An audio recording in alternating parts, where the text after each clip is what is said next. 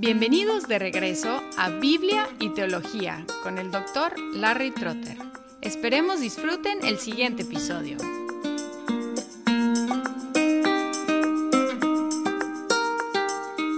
El siguiente elemento del Ordo Salutis es la santificación. El Catecismo Menor identifica este beneficio como uno de los tres principales. La pregunta 32 dice, ¿de qué beneficios participan en esta vida los que son eficazmente llamados? La respuesta es, los que son eficazmente llamados participan en esta vida de la justificación, de la adopción y de la santificación, y de los varios beneficios que en esta vida acompañan a estos o se derivan de ellos. Y luego la definición de la santificación en la pregunta 35. ¿Qué es la santificación? Respuesta. La santificación es aquella obra de la libre gracia de Dios por la cual somos completamente restablecidos a la imagen de Dios y puestos en capacidad de morir más y más al pecado y de vivir piamente. Si comparamos justificación, adopción y santificación, observamos que las primeras dos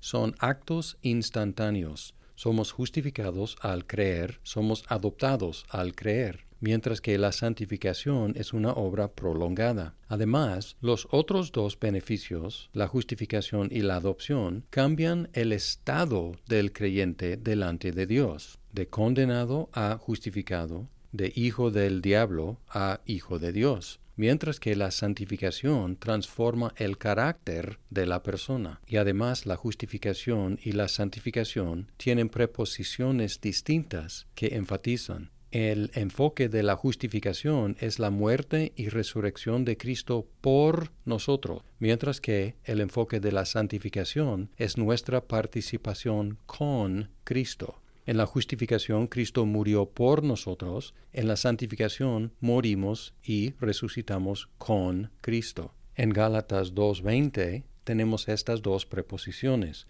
Con Cristo he sido crucificado, y ya no soy yo el que vive, sino que Cristo vive en mí, y la vida que ahora vivo en la carne, la vivo por la fe en el Hijo de Dios, el cual me amó y se entregó a sí mismo por mí los dos énfasis. Con Cristo he sido crucificado y se entregó a sí mismo por mí. En la justificación tenemos sustitución, en la santificación tenemos participación. En los documentos de Westminster se enfatiza lo que podríamos llamar la santificación progresiva. En la definición en la pregunta 35 del Catecismo Menor dice más y más, morir más y más al pecado y vivir piamente, un proceso progresivo. Pero también se habla de la santificación definitiva, que no se enfatiza tal cual en los documentos de Westminster. Sin embargo, la santificación definitiva es idéntica a la regeneración y la santificación progresiva es la realización de la nueva vida iniciada en la regeneración. En la regeneración, Dios implanta en nosotros una vida nueva, un corazón nuevo. Es el inicio del cambio de carácter del creyente a través de toda su vida. Además, hay otro aspecto de la santificación definitiva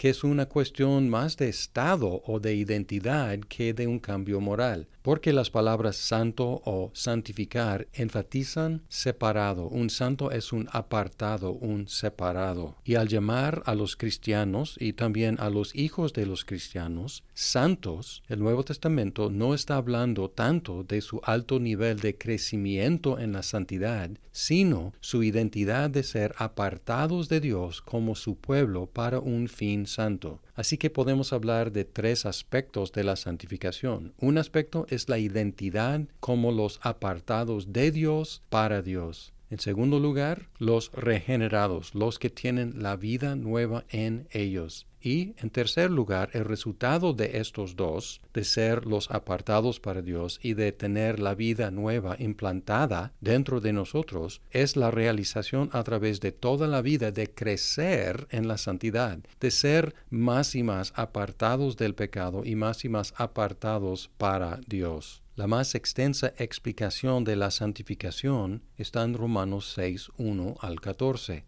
y es en respuesta a una conclusión aparentemente lógica, pero equivocada. En Romanos 5, Pablo concluyó su discusión de la justificación diciendo, la ley se introdujo para que abundara la transgresión, pero donde el pecado abundó, sobreabundó la gracia, para que así como el pecado reinó en la muerte, así también la gracia reine por medio de la justicia para vida eterna, mediante Jesucristo nuestro Señor. Y esta expresión, donde el pecado abundó, sobreabundó la gracia, algunos la tomaron como una excusa, una licencia para pecar más. Por eso Pablo empezó Romanos 6.1. ¿Qué diremos entonces? ¿Continuaremos en pecado para que la gracia abunde? Aparentemente lógico. Pero Pablo respondió definitivamente, de ningún modo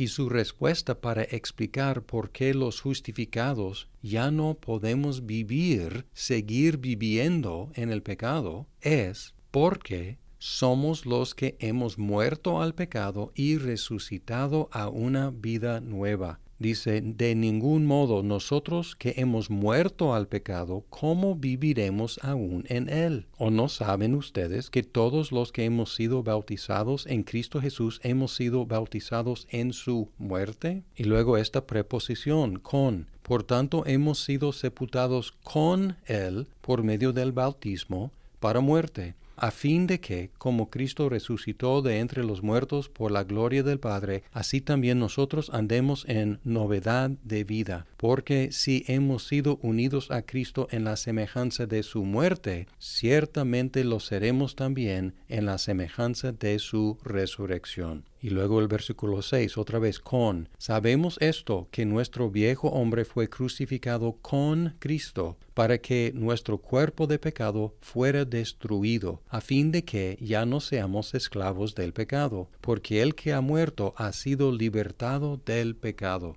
El resultado de esta muerte con Cristo y esta resurrección con Cristo es que ya no estamos bajo el dominio del pecado. Versículo 6. Sabemos esto, que nuestro viejo hombre fue crucificado con Cristo para que nuestro cuerpo de pecado fuera destruido, a fin de que ya no seamos esclavos del pecado. Bajando al versículo 14 dice, porque el pecado no tendrá dominio sobre ustedes, pues no están bajo la ley, sino bajo la gracia hubo un rompimiento con el pecado en la vida del creyente, definitivamente, y ya no estamos bajo el dominio. Y uno diría, y justamente, que los creyentes seguimos pecando. Sin embargo, es un mundo de diferencia vivir en el pecado y tener el pecado sobreviviendo en nosotros. Antes de romper con el pecado, éramos esclavos del pecado, vivíamos en el pecado.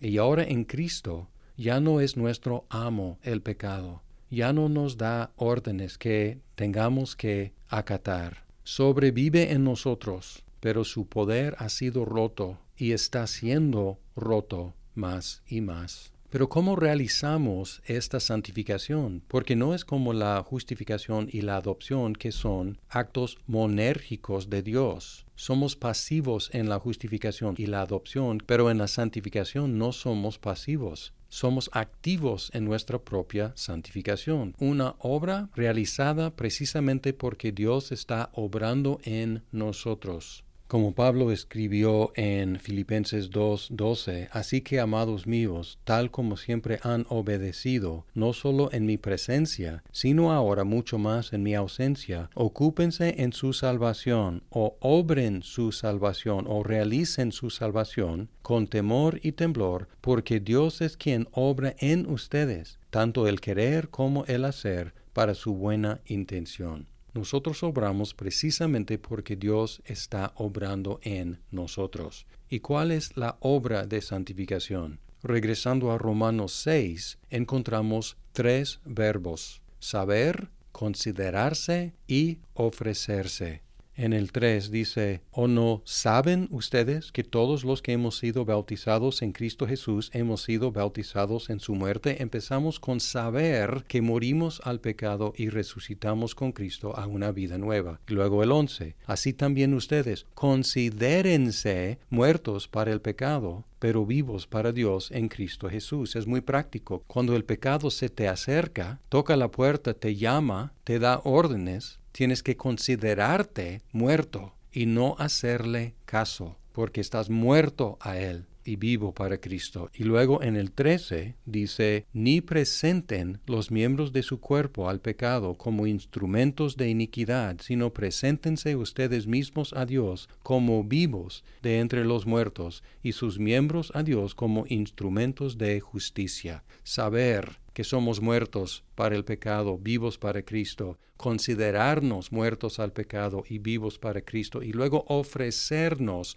ofrecer los miembros de nuestros cuerpos a Dios en servicio y ya no presentar, ya no ofrecer estos miembros al pecado. Es muy práctico. ¿A qué estamos ofreciendo nuestras mentes, nuestros ojos, nuestras bocas, nuestras manos, nuestros pies, los otros miembros de nuestros cuerpos, a qué estamos o a quién estamos ofreciéndolos, presentándolos. Saber, considerarse y ofrecerse o presentarse.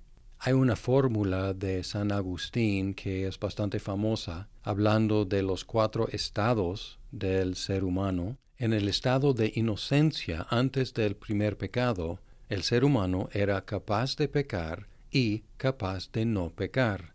Después del primer pecado, en el estado de culpa, el ser humano era incapaz de no pecar. En el estado de la gracia, los creyentes somos capaces de no pecar. Y luego, en el estado de gloria, los creyentes seremos incapaces de pecar. La santificación es la transición de la segunda categoría, el estado de culpa, a la tercera, el estado de gracia, ya con una capacidad nueva de no pecar. La glorificación, tema de otro episodio posterior, es la transición de la tercera, el estado de gracia, a la cuarta, el estado de gloria, en el cual seremos incapaces de pecar.